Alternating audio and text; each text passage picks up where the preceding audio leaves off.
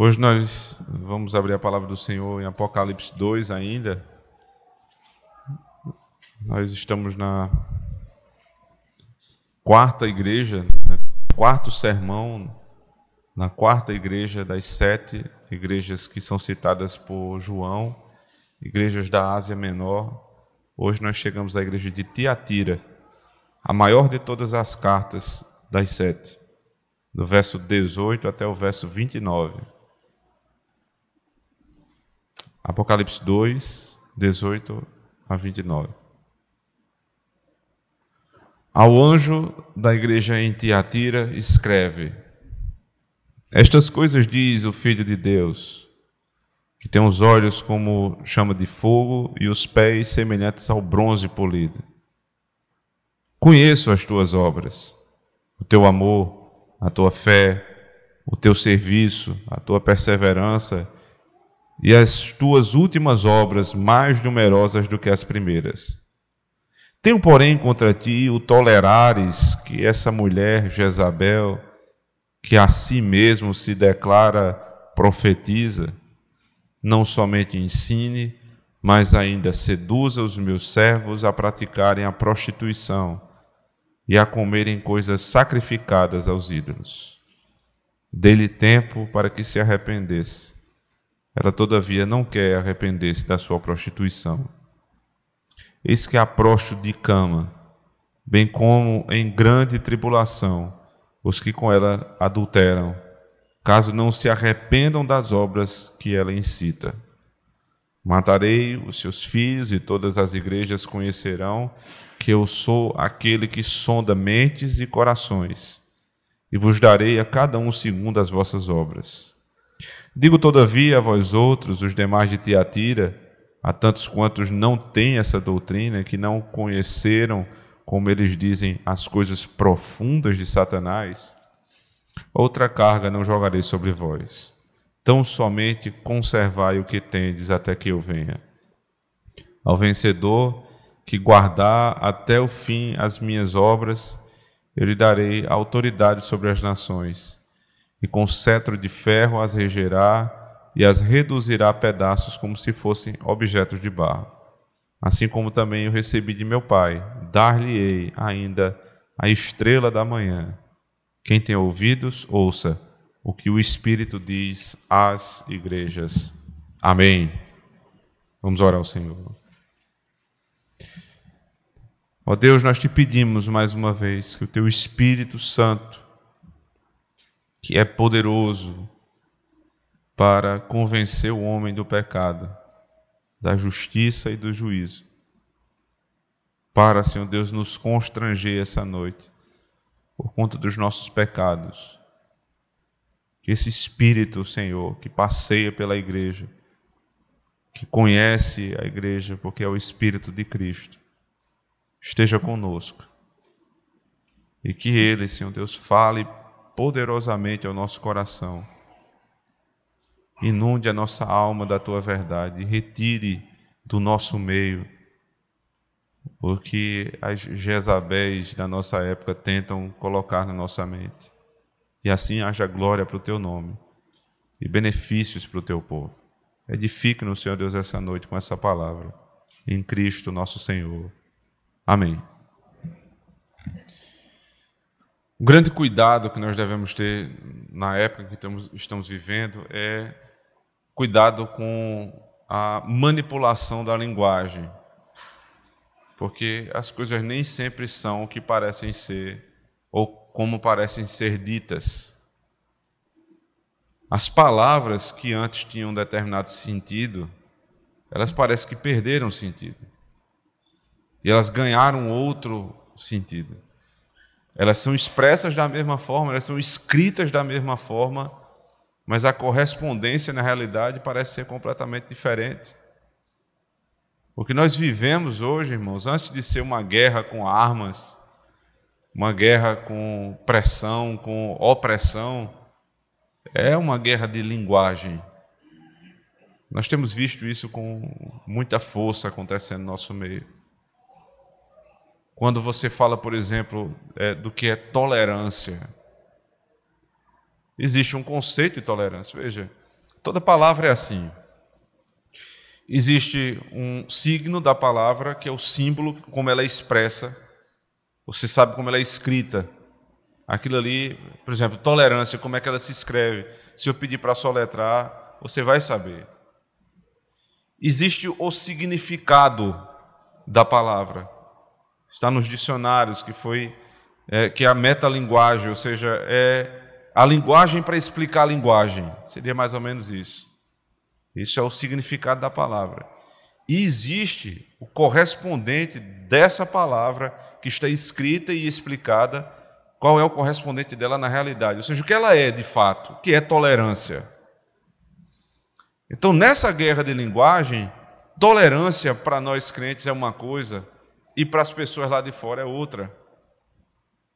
E se fosse só isso a, distinção, né, nós já teríamos um problema, porque haveria uma, uma divergência para a mesma palavra, mas é pior. É porque a igreja tem abraçado o princípio de tolerância exatamente como o mundo define o que é tolerância. Então, as pessoas conhecem como escrever, elas sabem até definir com certa dificuldade, mas a correspondência de tolerância na realidade ela já perdeu. Já foi perdida. Esse é um texto que fala sobre tolerância no sentido positivo e tolerância no sentido negativo. A tolerância divina e a tolerância impiedosa diabólica. Uma igreja que tolerava o mal. Observe, o texto diz aqui no verso 20: Tenho, porém, contra ti o tolerares que essa mulher Jezabel ensine no meio do povo. Então aqui é um problema, a tolerância aqui é tratada como um problema. Vocês não podem tolerar o falso ensino. Mas aí Deus fala de uma outra tolerância. Ele diz, verso 21, dê-lhe tempo para que se arrependesse. Ela, todavia, não quer arrepender-se da sua prostituição. Deus está dizendo: eu fui tolerante com é, o, o, pecado dele, dela. Eu fui tolerante, ou seja, eu, eu esperei, eu tive paciência. Porque Deus não, ele não, nem sempre é assim que funciona. Você peca e ele fulmina. Na verdade, não, quase nunca é assim. Deus mostra que ele realmente, de fato, ele quer que as pessoas se arrependam pelo fato dele dar tempo de você se arrepender.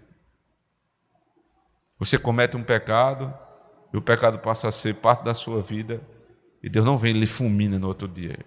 Ele dá tempo para que você se arrependa. É a paciência de Deus. Como nós devemos sim ser tolerantes com é, o, erro do nosso irmão, no sentido de que ele está lutando contra aquele erro. E ele cai e vem até você e diz: Meu irmão, me perdoe. Isso é uma, uma falha que eu tenho, isso é um problema que eu tenho numa determinada área da minha vida. Tenha paciência comigo. E você diz, não é verdade, eu, eu percebi isso, você tem uma falha, é, é uma falha gritante, você precisa se consertar. Então, eu não estou dizendo que não acontece o que está acontecendo, não é, é, não é desfazer da realidade, mas é ter paciência com alguém que quer mudar. Essa é a tolerância que a Bíblia nos ensina, irmãos. Por exemplo, chega alguém novo na nossa congregação, a pessoa desembarcou aqui agora, muitas vezes vem de igreja pentecostal, né, vem de igreja católica romana, vem de, de é, igrejas de, de seitas até, e eles chegam aqui, eles querem aprender, né? uns acabaram de se converter, outros já têm uma, uma certa experiência de igreja, aprenderam muita coisa durante a vida inteira. E aqueles conceitos foram enraizados na cabeça daquele homem, na, e na, na vida daquela família. E a igreja não pode simplesmente chegar e dizer: olha, a forma que nós vivemos é assim, se encaixe nela, senão você não vai ser membro da igreja. Essa é a pecha que colocam sobre nós, mas essa não é a forma que nós tratamos. Porque nesse ponto, a, a palavra tolerância ela ganha significado bíblico. Eu preciso ter paciência com o meu irmão que acabou de chegar. Eu vou ensinar ele sobre o dia do Senhor. Ele não sabe ainda. Ele não sabe, por exemplo, que ele não deve trabalhar no dia do Senhor, então a gente vai sentar e vai ensinar. Ele não sabe que esse não é o dia de entretenimento, de diversão, de ir para a praia, coisa desse tipo. Então nós vamos ensinar ele.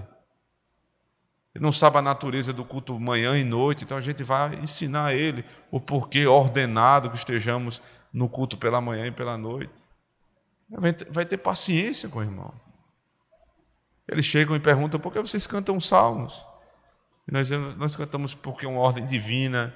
Mas por que só os salmos? Você vai explicando e a pessoa, a pessoa vai aprendendo aos poucos. Daqui a pouco ela, ela nem sabe porque antes não cantava.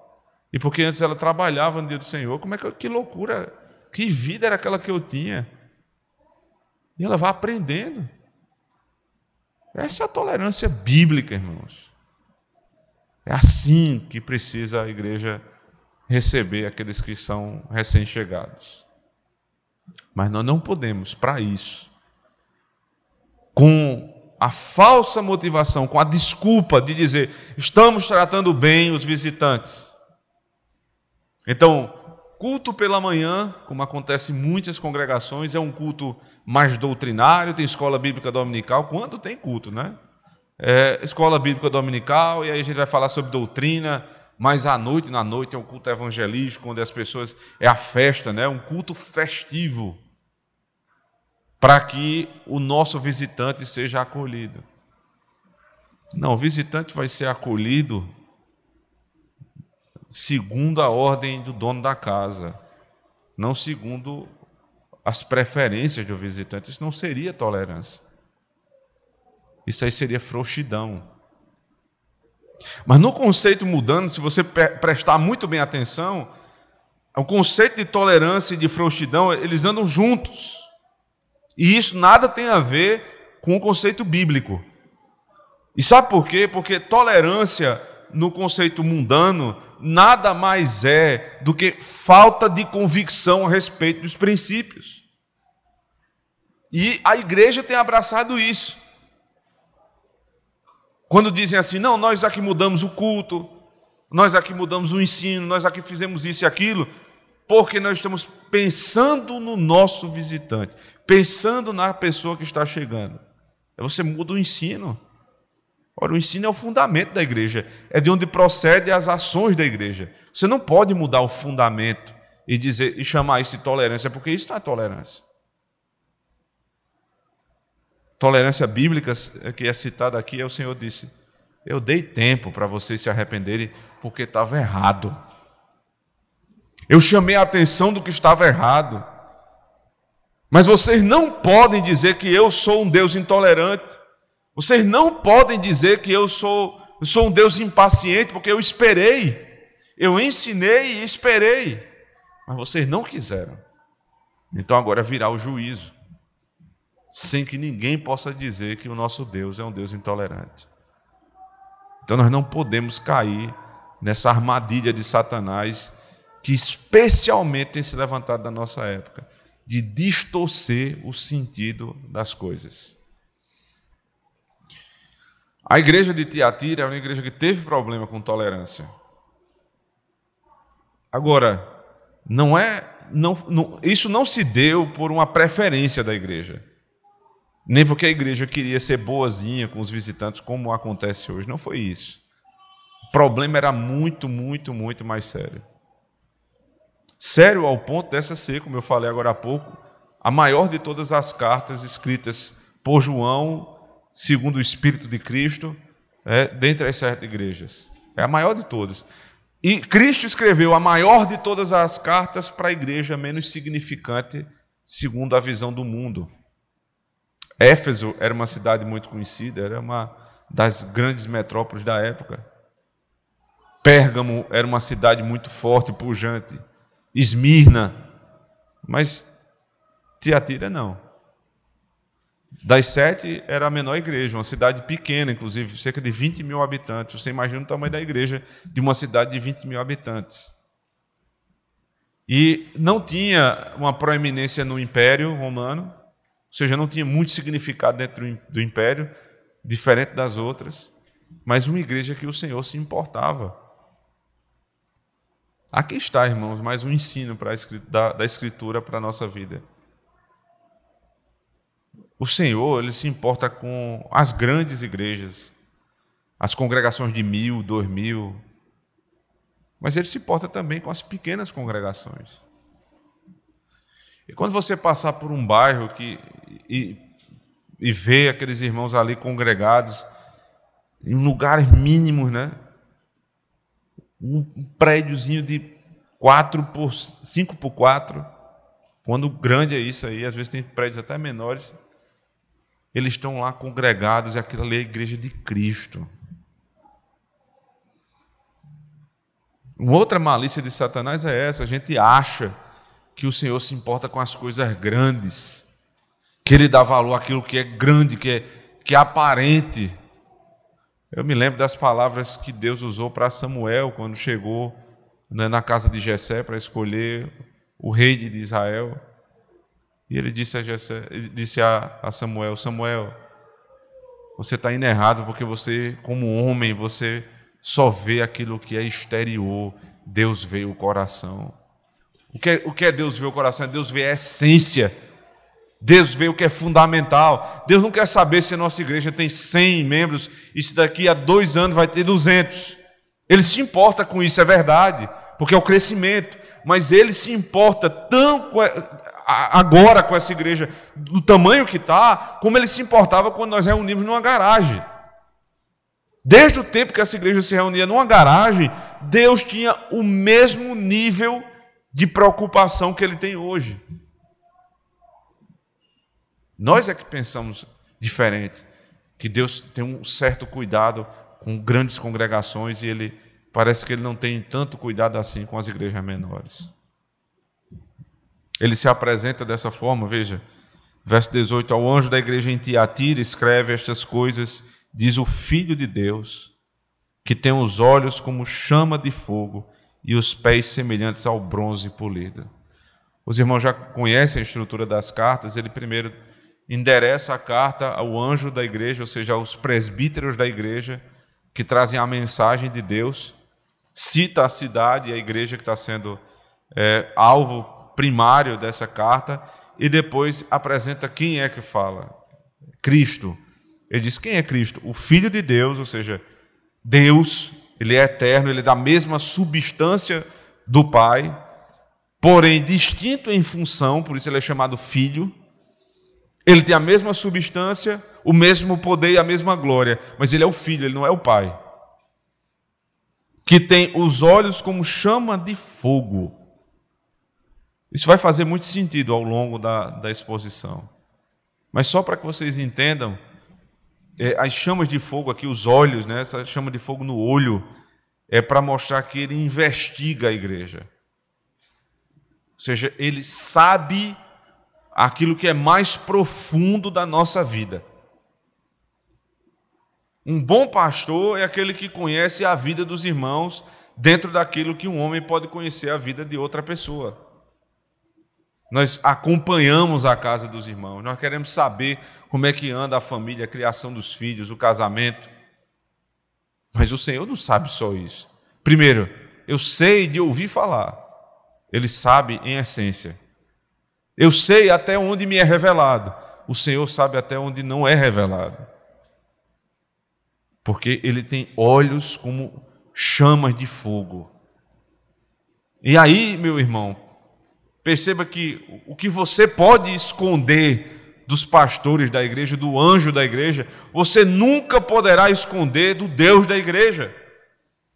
Porque os olhos desse Senhor, eles não passeiam só na congregação, eles vão no teu coração. Eles conhecem profundamente quem nós somos.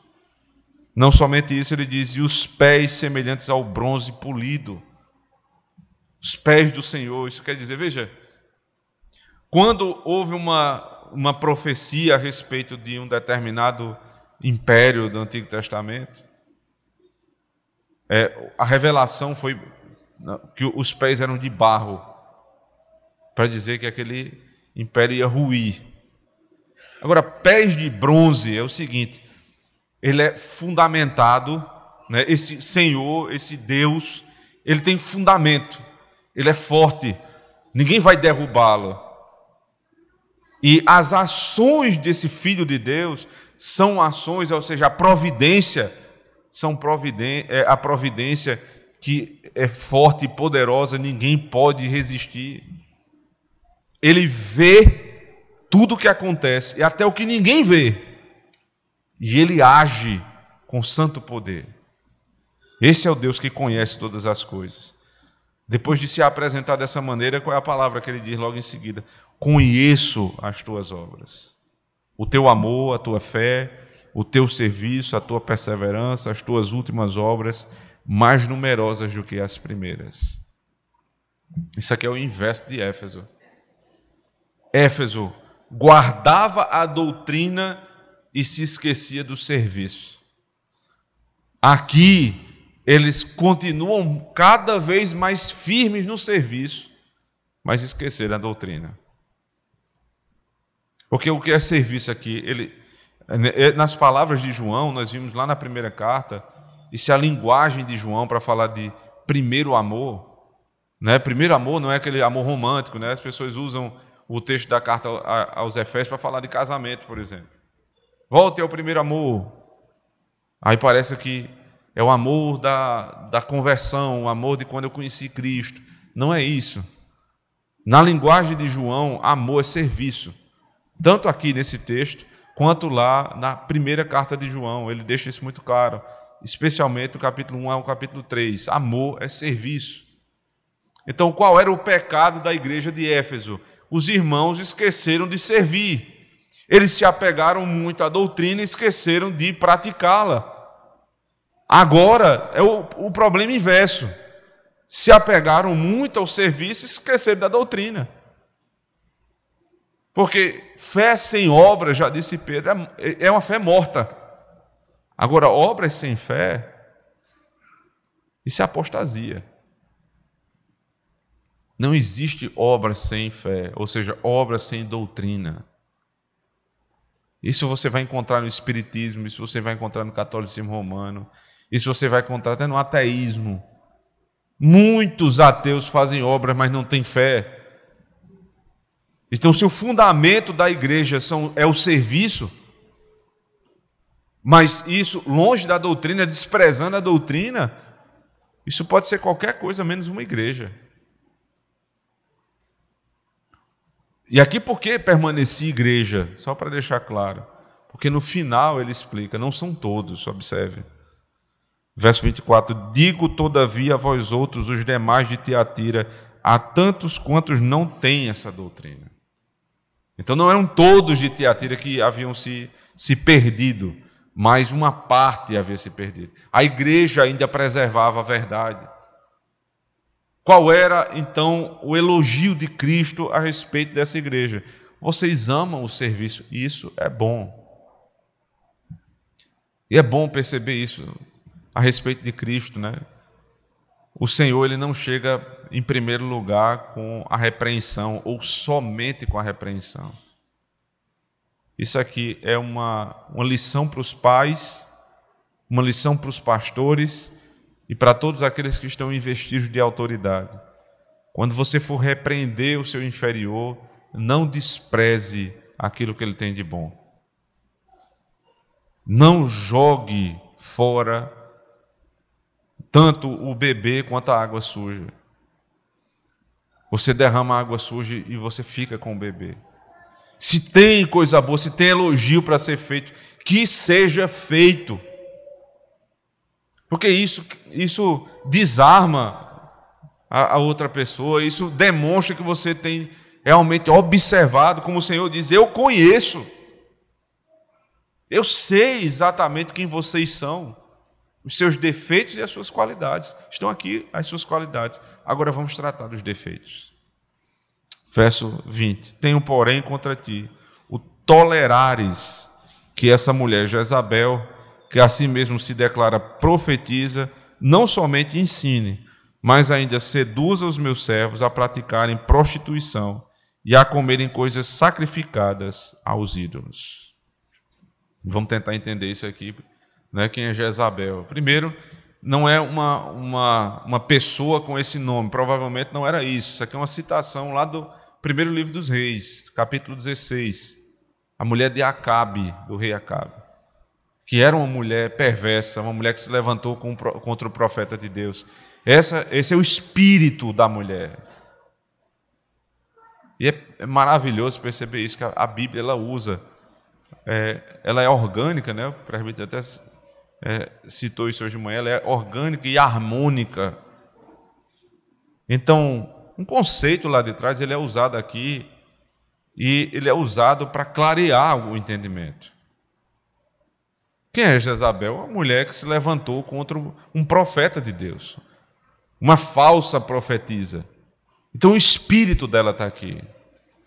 Só para fazer um comentário, esses últimos dias eu vi um determinado pastor que ele estava usando o texto lá de Ezequiel, o texto que fala sobre a queda de Satanás.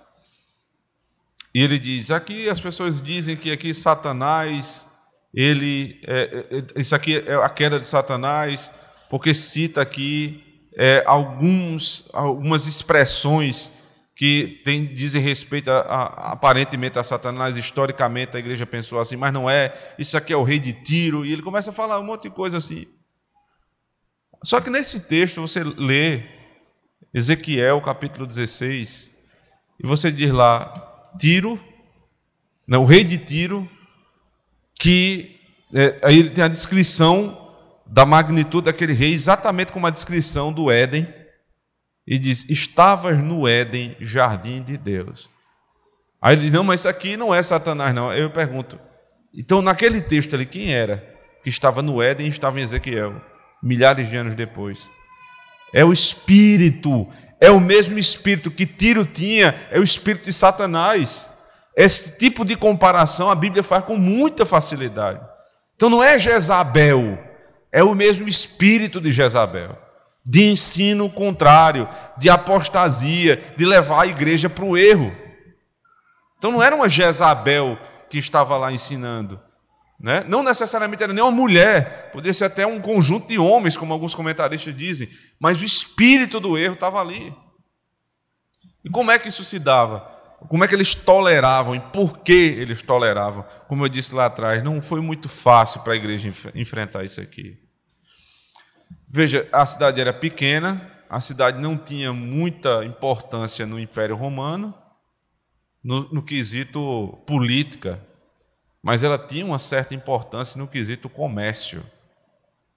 Os irmãos devem lembrar que existia uma certa vendedora de púrpura em Atos 16, né? Lídia, que era de Tiatira. Ela era uma vendedora de púrpura, ou seja, era uma comerciante dessa cidade, exatamente dessa cidade. Então, qual era o forte dessa cidade? O comércio. E tinha o comércio de púrpura, né, um, um, uma espécie de, de tintura da época, muito cara, e muitos outros comércios. Só que tinha uma característica daquela cidade, do comércio daquela cidade, é que para você fazer parte do comércio, você tinha que se associar a determinadas agremiações, associações.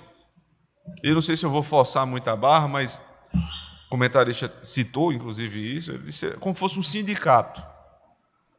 Sindicato patronal, vamos dizer assim. Então você queria ter uma empresa, você se associava àquele sindicato. Você queria trabalhar com isso, você se associava a um sindicato. O que é, inclusive, um contrassenso, né? Sindicato patronal é uma coisa meio estranha. Mas deixando isso de lado, era assim que funcionava. Você precisava se submeter ao sindicato ou essa agremiação. E nessas agremiações era justamente onde esse problema estava se dando. Porque nas reuniões das agremiações, onde você é, se associava aparentemente para unir forças é, na, naquela sua, naquele seu ramo, no, nas reuniões dessas agremiações, o que acontecia era, era prostituição. Era devassidão. Todo tipo de, de maldade acontecia ali. E aí você ficava numa situação difícil. Você é crente, você precisa ganhar dinheiro, você precisa pagar as suas contas, mas para pagar as suas contas você tem que fazer parte de uma determinada agremiação. E nessa agremiação você sabe que indo lá na festa, a bagunça é grande. Como é que você faz? Como é que você lida com essas coisas? Nenhuma semelhança com a, a nossa atualidade é mera coincidência. É assim até hoje, irmãos. Para você poder ganhar dinheiro, para você crescer, para você ser alguém na sociedade, a sociedade lhe cobra um custo. Para você fazer parte do ciclo ali daquelas amizades, você tem que fazer parte da bebedeira, da prostituição, das conversações torpes. Os homens bem-sucedidos, até pouco tempo, todos os grandes empresários de Campina Grande, todos no sentido figurado, eles tinham uma segunda mulher. Eles contavam isso uns aos outros. Na verdade, a cidade inteira sabia. É fulana, a concubina de doutor fulano de tal. Era assim. E agora piorou, porque não tem mais nem concubina. Agora é que aparecer no dia. E as festas vão ficando é, cada vez piores. E você que faz parte daquele meio, fica numa situação difícil porque é crente e não, e não quer participar desse tipo de, de, de ambiente. Mas você sabe que muitas coisas acontecem na profissão quando você é amiguinho dessas pessoas. E aí é o dilema né, do, do crente. Como é que eu vou tolerar esse tipo de ambiente? A palavra do Senhor diz: não tolere. Naquilo que você precisa sair para trabalhar e fazer sua obrigação, e você precisa lidar com essas pessoas, você não vai se isolar. Você precisa trabalhar no mesmo ambiente, você precisa é, resolver uma coisa ou outra, tratar. Mas se as pessoas têm esse tipo de é, de comportamento, não tolere, porque esse era o problema aqui desses irmãos. A igreja foi muito, muito confrontada. E porque os irmãos comerciantes toleraram participar de algumas dessas festas, eles acabaram levando o ensino enganoso para dentro da igreja. Porque não tem outro caminho, irmãos. Não existe outro caminho. Se você tolera o erro, você traz o erro para dentro da igreja. Se você tolera, você vai fazer mal à igreja. Esses ensinamentos chegavam na igreja e eles começaram, a, a, a, aparentemente, a dar até o púlpito para esse tipo de ensino. Né? O texto diz: Tenho, porém, contra ti o tolerares que essa mulher Jezabel, que a si mesmo se declara profetiza, não somente ensine, mas ainda seduza. Por que a palavra seduzir aqui? É a sensualidade. É porque tem ligação com o ensino dela. Primeiro, aqui é, é um, uma relação direta com um problema antigo que a igreja sempre enfrentou desde o primeiro século, a, o gnosticismo. O gnosticismo, que é um ensino completamente herético, ele diz, né, ele tem algumas vertentes, mas pelo menos uma diz o seguinte: corpo e alma são coisas completamente distintas. Então a alma é uma coisa que você precisa elevar por meio do conhecimento. Então, quanto mais conhecimento você adquirir, mais santo você vai ficar. E você precisa purificar sua alma. Mas a matéria é má e o corpo é matéria.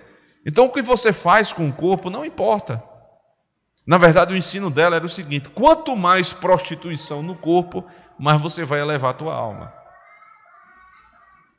E aí, para a igreja, como é que isso foi adaptado? Porque ninguém vai chegar com esse tipo de discurso para a igreja. Como é que isso foi adaptado para a igreja? É o seguinte: o gnosticismo ele fala sobre as profundezas do conhecimento.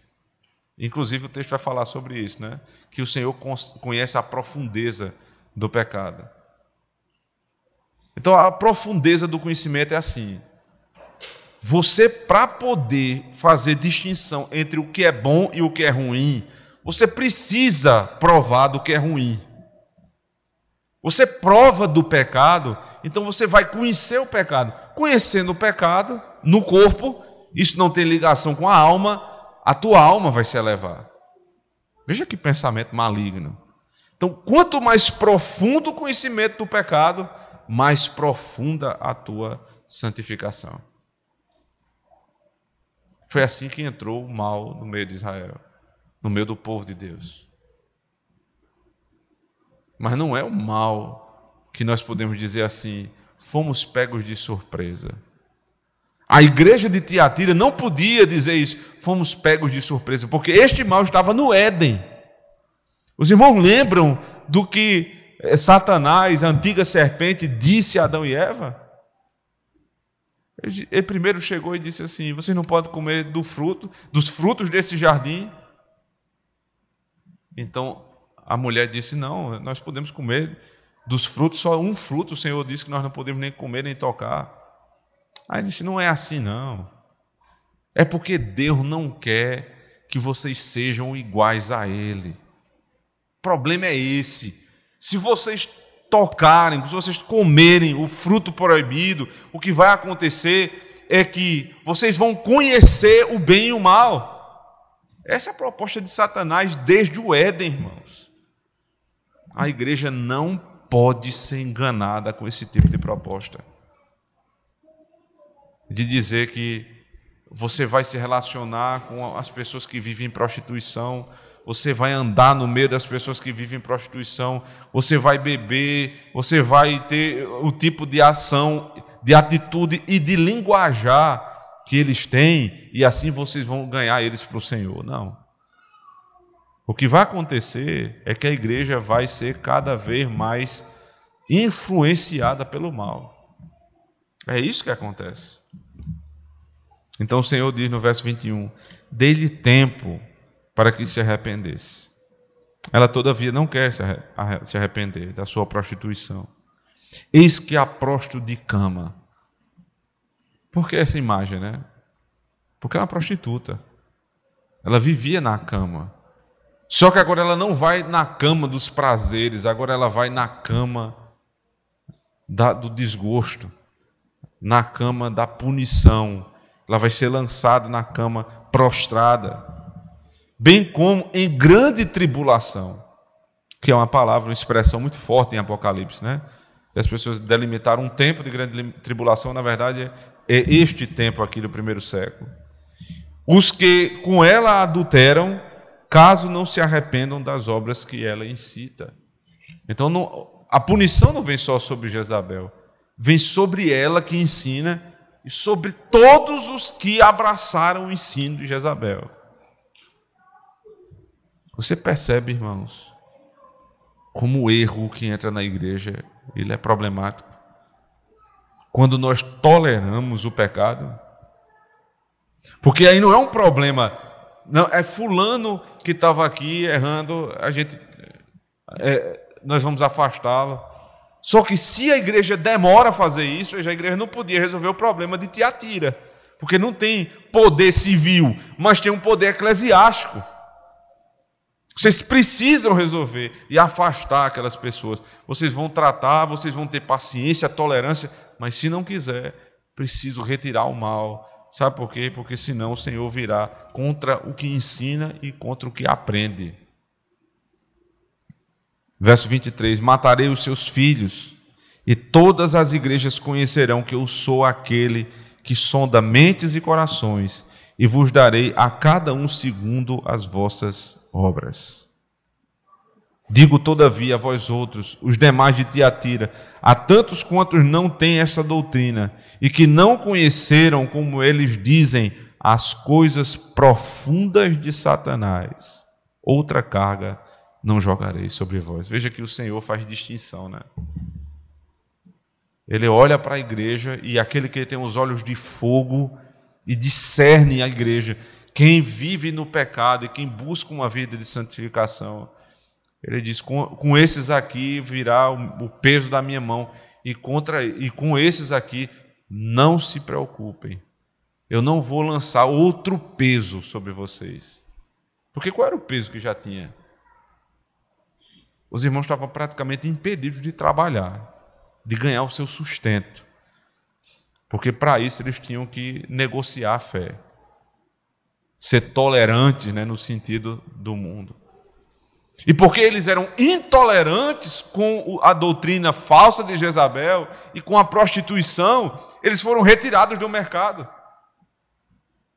Então, meus irmãos, se for necessário ser retirado do mercado, se for necessário padecer por dificuldade, mas para isso você tenha que negar né, os privilégios desse mundo, os prazeres desse mundo, Deus há de nos sustentar. Ele promete aqui, veja, outra carga não jogarei sobre vós. Tão somente conservai o que tendes até que eu venha. Conserve a doutrina, conserve a pureza de vida, a pureza da igreja, e espere até que eu venha. Até que eu venha aqui, irmãos.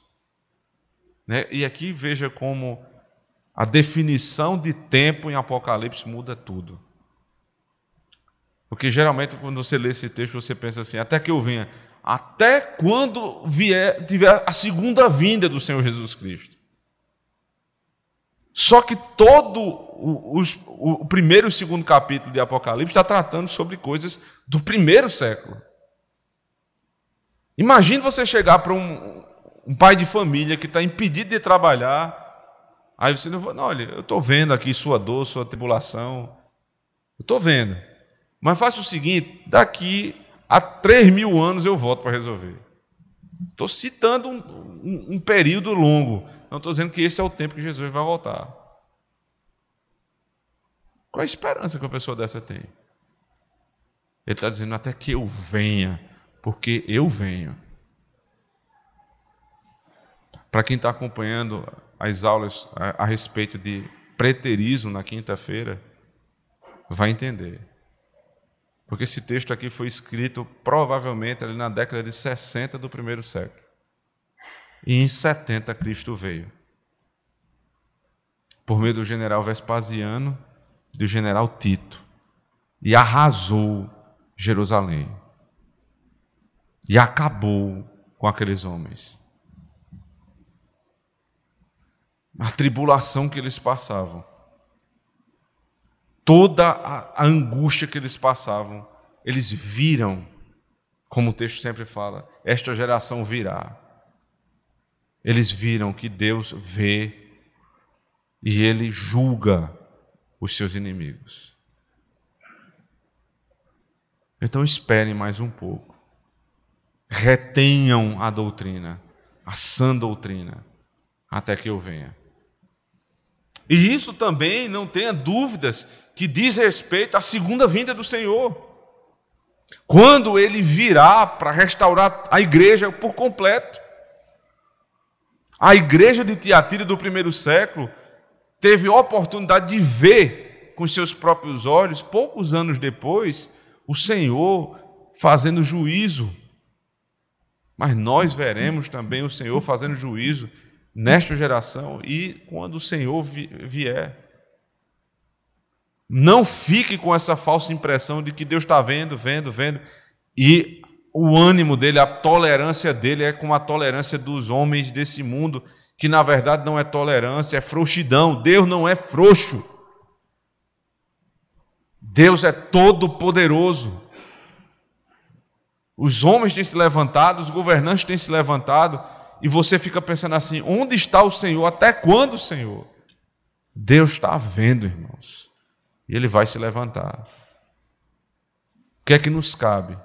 Guarde a doutrina, guarde a santidade, obedeçam, para que vocês não sejam contados com os ímpios e venha sobre vós a maldição do Senhor. Mas se nós obedecermos a Deus, ele diz: Não somente conservai o que tendes até que eu venha. Ao vencedor que guardar até o fim as minhas obras, eu lhe darei autoridade sobre as nações, e com cetro de ferro as regerá, e as reduzirá a pedaços como se fossem objetos de barro. Assim como também eu recebi de meu pai, dar-lhe-ei ainda a estrela da manhã. Veja, ele cita o Salmo 2 aqui. Salmo que fala do reinado do Senhor. Quando eu vier, vocês reinarão. Que fantástico isso, né? Ele veio no ano 70, o que é que começa? o que é que estava ali iniciando? O reino do Senhor. Os últimos dias inaugurados desde o Pentecostes. E o povo de Deus reinando com ele. Não absolutamente ainda nós não reinamos com ele nesse sentido pleno, visível, completo. Mas cada dia mais o reino de Deus vai avançando nesse mundo. E nós temos visto esta profecia se cumprindo. A igreja que é vencedora, ou seja, a igreja que guarda a doutrina, o Senhor nos dará o cetro. Nós vamos reinar com Ele. E qual é o benefício, qual é a bênção prometida aqui além do reino? Nos últimos versículos 28 e 29 diz assim: Assim como também eu recebi de meu Pai, dar-lhe-ei ainda a estrela da manhã. Quem tem ouvidos, ouça o que o Espírito diz às igrejas. Dar-lhe-ei a estrela da manhã. O que é a estrela da manhã? Essas imagens, a maioria delas já é explicada no livro de Apocalipse, para a gente não ficar inventando o significado. Apocalipse 22, verso 16 diz assim: Eu, Jesus, enviei o meu anjo para vos testificar estas coisas às igrejas. Quem eu sou? Eu sou a raiz e a geração de Davi, a brilhante estrela da manhã. Se vocês, qual, qual é aqui a comparação, se vocês perceberem? Se o meu povo se desviar do caminho e buscar as falsas doutrinas, o que vocês vão ter é as profundezas do conhecimento de Satanás e vocês vão ter Satanás eternamente. Mas se o meu povo, que se chama pelo meu nome, se arrepender dos seus maus caminhos, sustentar a verdadeira doutrina e me obedecer, eu vos darei a mim mesmo, ele está dizendo aqui. O que é que vocês precisam de Cristo? Eu vos darei a mim mesmo, a estrela da manhã. Qual é o grande prêmio da igreja no meio da tribulação? Ter Cristo no nosso meio. O que é que você mais precisa, irmãos? Você não precisa fazer conchavo com os sindicatos, com as associações e agremiações desse mundo e ter amizade com fulaninho de tal e, e, e precisar beber com ele e falar prostituição com ele para poder ganhar dinheiro, não, para poder se sustentar, não. Você precisa de uma coisa só. Se você tiver a estrela da manhã, se você tiver Cristo, então todas as outras coisas Ele há de nos dar. É só o que você precisa. O que é tolerância, irmãos? Tolerância não é frouxidão. Tolerância não é negociar princípios para alcançar tais e tais coisas, para viver melhor. Tolerância é ter paciência com o meu irmão. Seu irmão errou contra você, tenha paciência. Ensine-o, perdoe-o e siga com ele. Agora, não seja tolerante com o pecado. Porque quando essa igreja permitiu fazer conchavo com o mundo para ganhar dinheiro e permitiu que os ensinos do mundo entrassem dentro da igreja, eles ouviram do Senhor: Eu tenho, porém, contra ti. Lembre, ao vencedor ele dará a estrela da manhã. Amém. Oremos, irmãos. Ó Deus, obrigado porque o texto que foi escrito há pelo menos dois mil anos fala a nosso coração, ensina a esta igreja e traz benefícios, Senhor, para a nossa alma. Não apenas benefícios esperando a eternidade, mas benefícios para lidarmos com este mundo hoje. Que o Senhor nos dê perseverança, fé, coragem, Senhor Deus, para enfrentar os conchavos dos filhos das trevas e entender que nós somos fortes quando, quando somos obedientes e que o Senhor seja conosco e nos abençoe. Amém. Agora, irmão.